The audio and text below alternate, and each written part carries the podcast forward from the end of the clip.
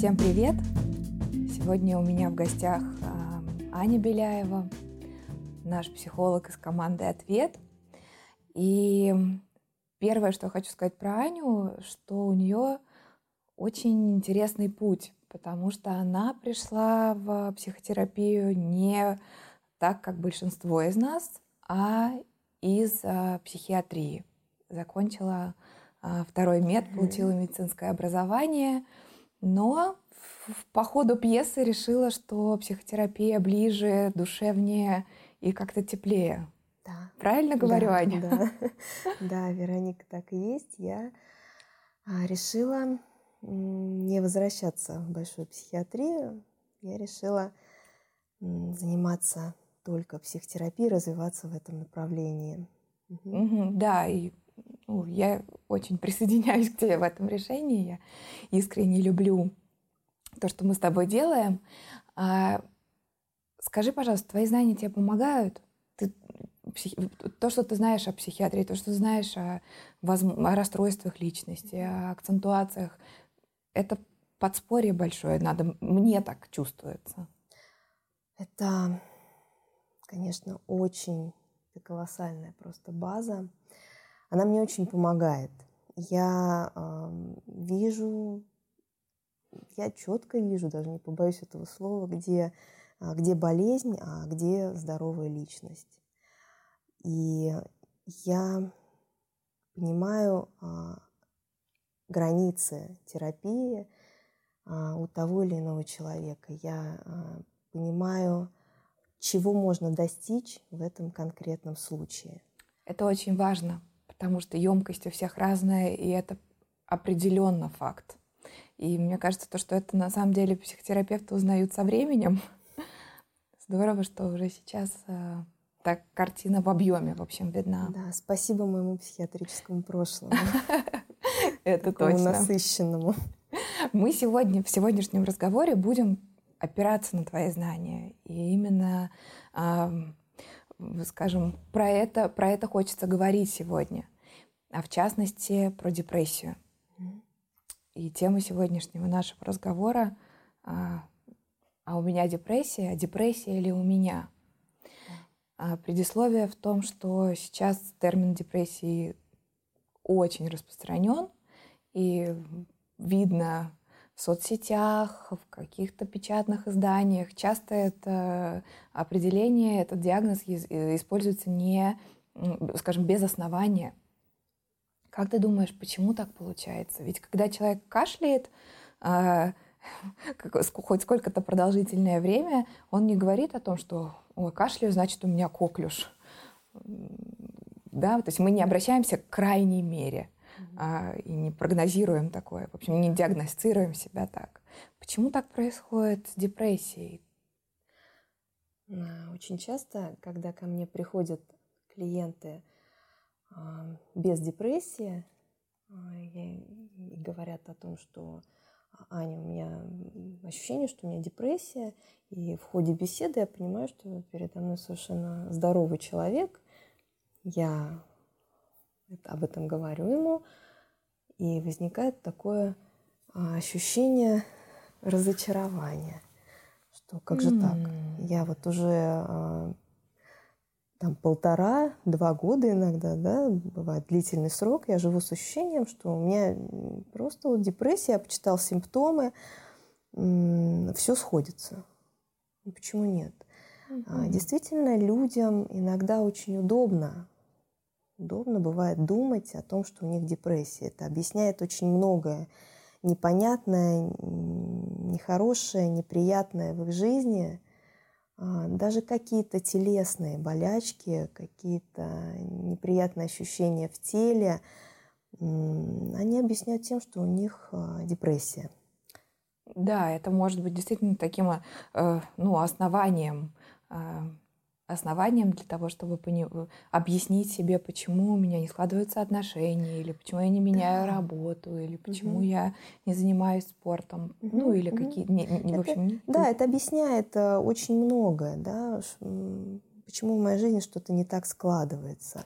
Угу. И когда психотерапевт говорит, что нет, вы здоровы, у вас все в порядке, депрессии у вас нет, это вызывает такую очень неоднозначную реакцию, потому что человек привык жить с этой мыслью. А квалифицированный ли вы специалист? Да, да, да, да. Вот э, что-то вы меня напрягаете своими идеями. Ну, у меня прямо здесь близко вопрос. Чем отличается плохое настроение от депрессии? Оно отличается очень очень многими вещами, и признать, что для того, чтобы мне их а, четко сформулировать, мне понадобилось несколько лет работы. А, когда я была психиатром, я а, очень часто даже не замечала, что у человека депрессия, потому что я очень редко сталкивалась со здоровыми людьми, прямо скажу. И работая психотерапевтом, я уже начала понимать, а где, где она разница. А, и плохое настроение, и депрессия начинаются очень часто после какого-то травмирующего, неприятного а, события. Может mm-hmm. быть, не глобальная травма, да, но это может быть какой-то конфликтный случай, это может быть какой-то случай, где человек подвергся осуждению, что-то, что его задело, что-то, от чего ему стало неприятно, больно. И... Что-то, что очень ранило, но э, mm. как-то, как, как я часто говорю, ушло под ковер, не, да. психикой не переработалось. Да. Правильно да. я чувствую? Угу. Угу. И у человека э, может в ответ на это испортится настроение. Он может ходить с этим а, действительно очень, да, ну, неделю, две, он может думать, перерабатывать в себе это событие, вынашивать его. Но ключевая разница между депрессией и плохим настроением у человека с депрессией после вот этого события а, возникает отрицательная динамика в состоянии. То есть если человек здоровый, без депрессии, а, он понимает и ищет пути выхода из этого состояния, он пытается справиться со своим плохим настроением, он а, приходит а, домой начинает там мужу, жене, там маме, кому-то рассказывать о том, что было, и у него появляется понимание того, что было – он начинает искать пути выхода из того, что а, происходит в его жизни, то человек с депрессией, он этого не делает. Его состояние постепенно ухудшается и появляется... Он блокирует все внутри себя, закрывает. Он закрывает, и появляется чувство тоски. Такой ключевой mm-hmm. симптом депрессии – это чувство тоски. И а, пациенты с депрессией описывают его как а, такая поглощающая дыра – дыра в душе, с которой очень сложно жить. Угу. Да. Действительно, вот ни грусть, ни печаль, ни какое-то вот состояние острое, угу. но тоска, как будто тоска. она тебя поглощает. Да, в психиатрии есть такой симптом витальная тоска, то есть это жизненная тоска. И когда человек с плохим настроением приходит с тем, что было, с тем, что его ранило, к психотерапевту, он очень активно делится этим. Он очень активно говорит о том, что мне так плохо стало от этого события, мне так сложно было в этот момент, мне так было не по себе, что я, я долго плакал, я, мне было плохо. Он будет очень разговорчив, он будет очень активно об этом говорить, о том, что было. Тут человек с депрессией, он а, как правило, приходит в кабинет психотерапевта, погружается в кресло и наступает тишина. Такая очень давящая тишина. Вязкое такое Вязкое, состояние. Такое очень, очень тяжелое чувство. А, и когда и человек начинает а, очень часто тоже плакать. Да, депрессивные mm-hmm. пациенты, они, они действительно тоже бывают часто плачут.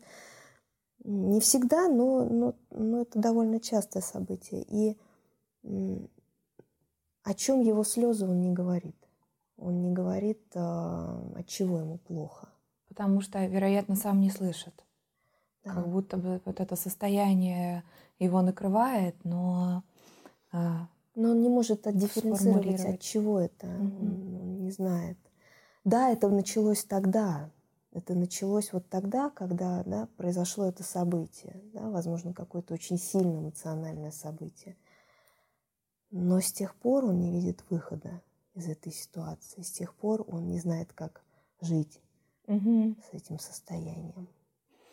Спасибо. Какие еще есть признаки депрессии в плане мышления или каких-то, угу. ну, таких отличающих да, да. симптомов?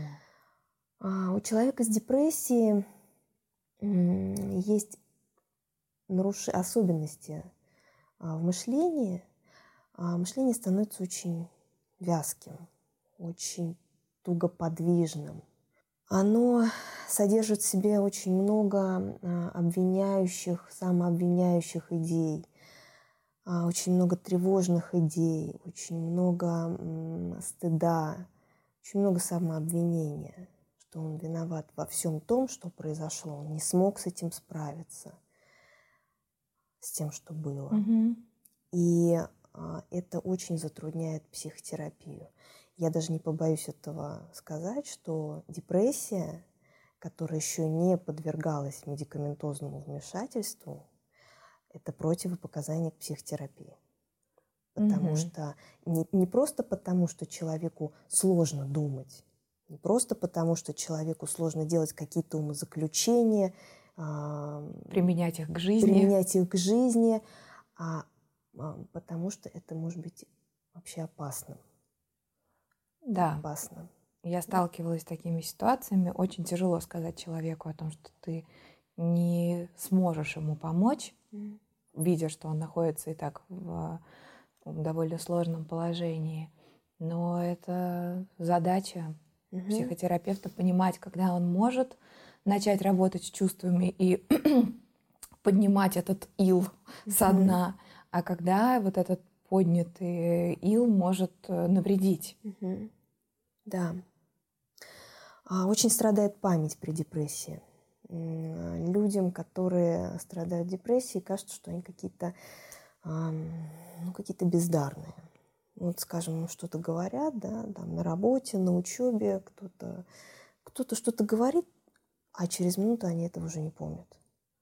Да, но тут очень хочется подчеркнуть, mm-hmm. что для того, чтобы заподозрить у себя депрессию, необходимо учитывать, что все факторы должны быть соблюдены, да, которые мы сегодня говорим, а не какой-то один. Потому что очевидно, mm-hmm. что и самообвинение в разных состояниях жизненных mm-hmm может возникать, угу. и э, чувство да. бездарности в той или иной да, сфере. и ухудшение памяти, угу. да, для этого есть огромное количество причин. Все это в совокупности создает депрессивный синдром. Угу.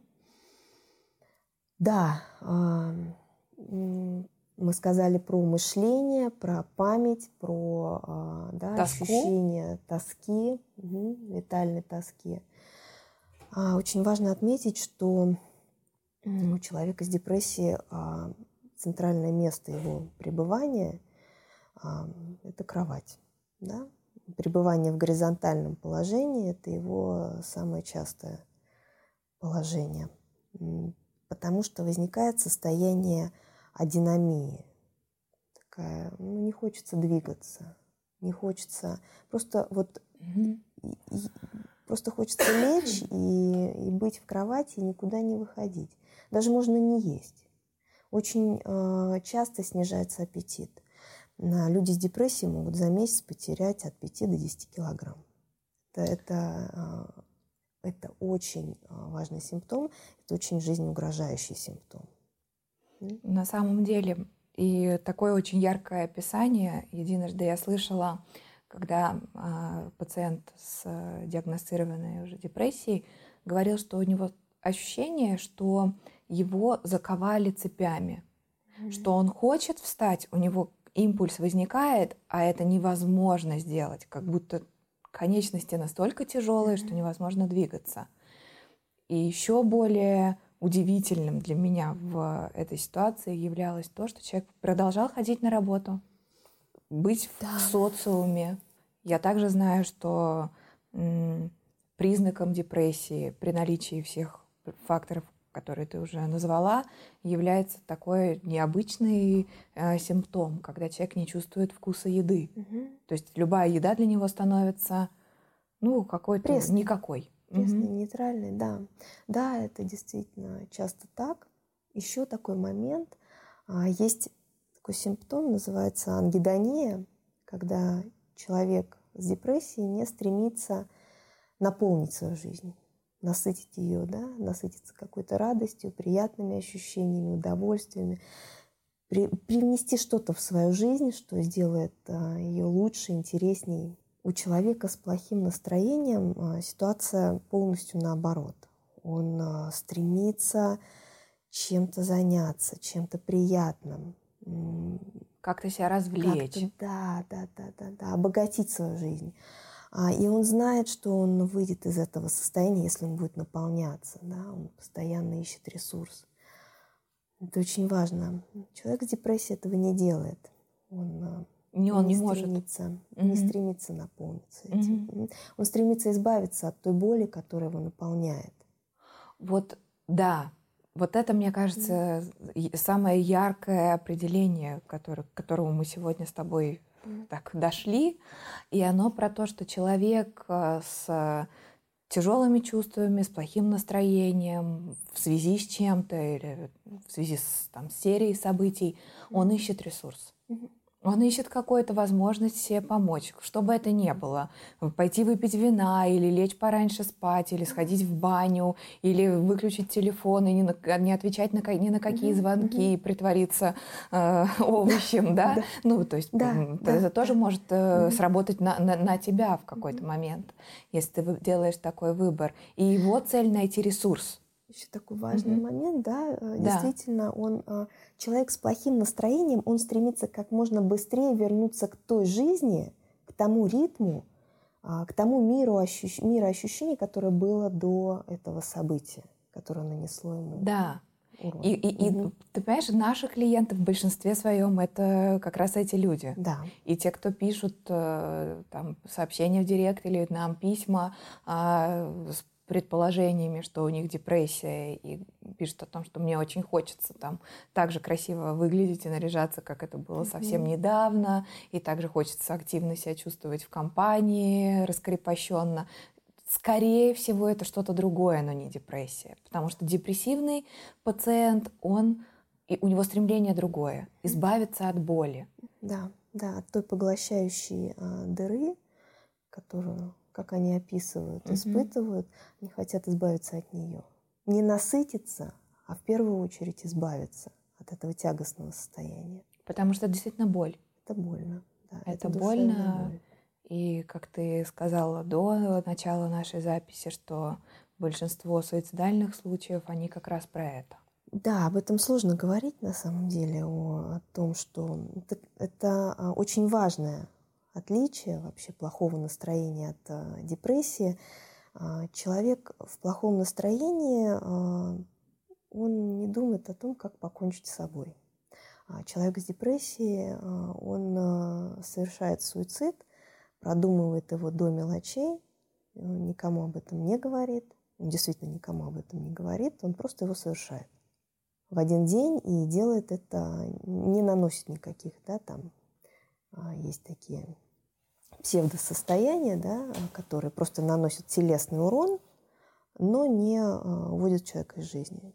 Человек с депрессией думает о том, как совершить его наверняка суицид. Потому что он движим идеей избавления от боли. Да, да он если... избавляется не от жизни, он избавляется от боли. Вот это очень важно. Угу. К сожалению, да, у нас такой немножко, э, немножко грустный эфир, э, подкаст получается наш с тобой разговор. Но ты меня об этом предупреждала, это, в общем, да. был мой риск. Угу. Я не знаю, как наши читатели отреагируют на эту информацию, но я глубоко убеждена, что она очень важная, потому что э, написано очень много про депрессию. А, очень много написано про разные другие состояния. А, но, ну, но так, чтобы это адаптировать под возможность послушать в машине или там где-то mm-hmm. в пути а, на работу э, человеческим языком, понятными словами я пока не встречала. Я очень бы хотела, чтобы нам эта задача удалась. Да, если, эм, если это будет понятно, если людям это будет, да, если это понятно и это будет применимо к жизни, это будет, конечно, замечательно, потому mm-hmm. что огромное количество недиагностированных депрессий, огромное количество людей могут годами ходить с этим состоянием, и, и, и думать, что а, а что, а что я такое? такой человек, да, или да, как это тогда? Что я такая личность, да. Угу.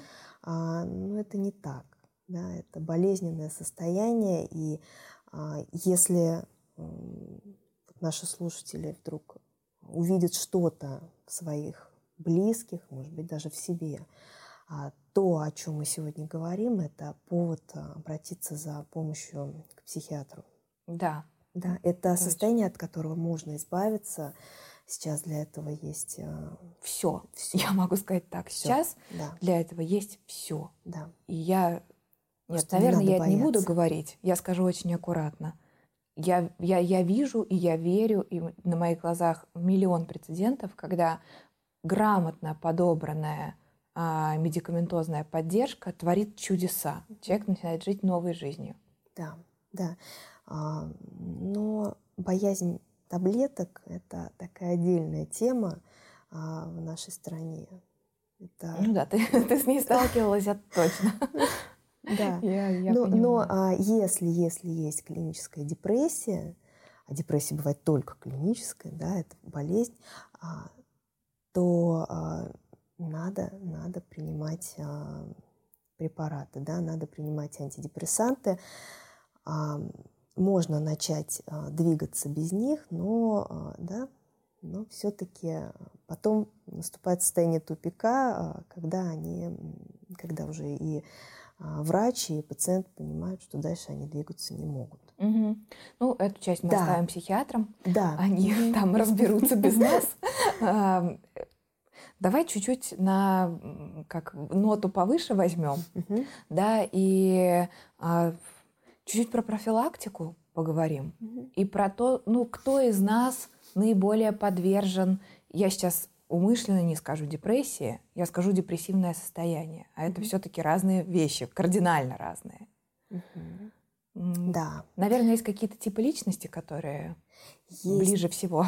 Есть типы личности, и э, если меня слушают психиатры, если нас слушают психиатры, да, э, я э, прошу прощения, что не использую вот эту терминологию. Э, Это была моя просьба. Я объединю эти э, типы личности, эти акцентуации а, в один термин. Это меланхолики. Это люди очень чувствительные, восприимчивые к чужой боли. Это люди, а, которых очень легко выбить из колеи. Они Эмпатичные очень... подходят? Они, да, угу. да, да. Они с огромной способностью к эмпатии. Они, они очень переживают за близких, и они впитывают это состояние. И они действительно могут а, впасть депрессию. Да. Очень часто это люди творческие. Да. Mm-hmm. Очень часто это люди, а, которых посещает а, муза именно в этом состоянии. Что делать? Как не впасть? Если еще не впали, как не впадать?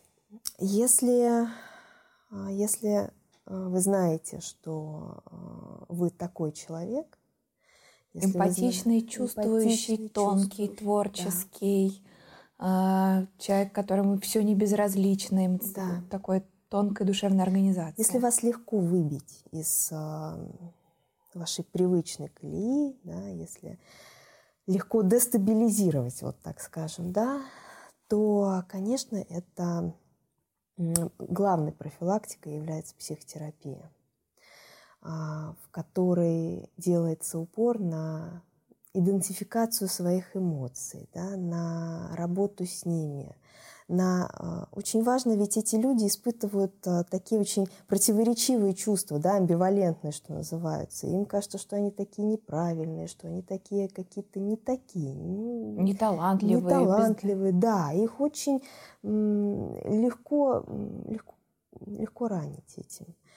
И работа именно с тем, чтобы понимать, что ты нормальный, что у тебя есть эти особенности, которые абсолютно, а, которые придают тебе живости, которые наполняют тебя, и они не являются болезнью. Угу. И то, что даже если сейчас ты испытываешь боль, то совершенно не обязательно, да. что она должна преобразоваться в страдание. Потому да. что очень у многих людей, я так наблюдаю, есть вот эта связка. Если мне больно, то потом какой-то этикет страданий возникает. Мне mm-hmm. больно, утрата, потерян, обязательно страдать. А, это меланхолики, это, а, это же ведь такие приятные люди в беседе и вообще в работе, в терапевтической. Они с огромной... Это очень чувствительные люди. Они, а, если да, если мы сталкиваемся, как э, Вероника, ты, наверное, тоже сталкивалась очень часто с тем, что в основном а, люди очень плохо идентифицируют свои ощущения. Очень О, плохо. Да. да.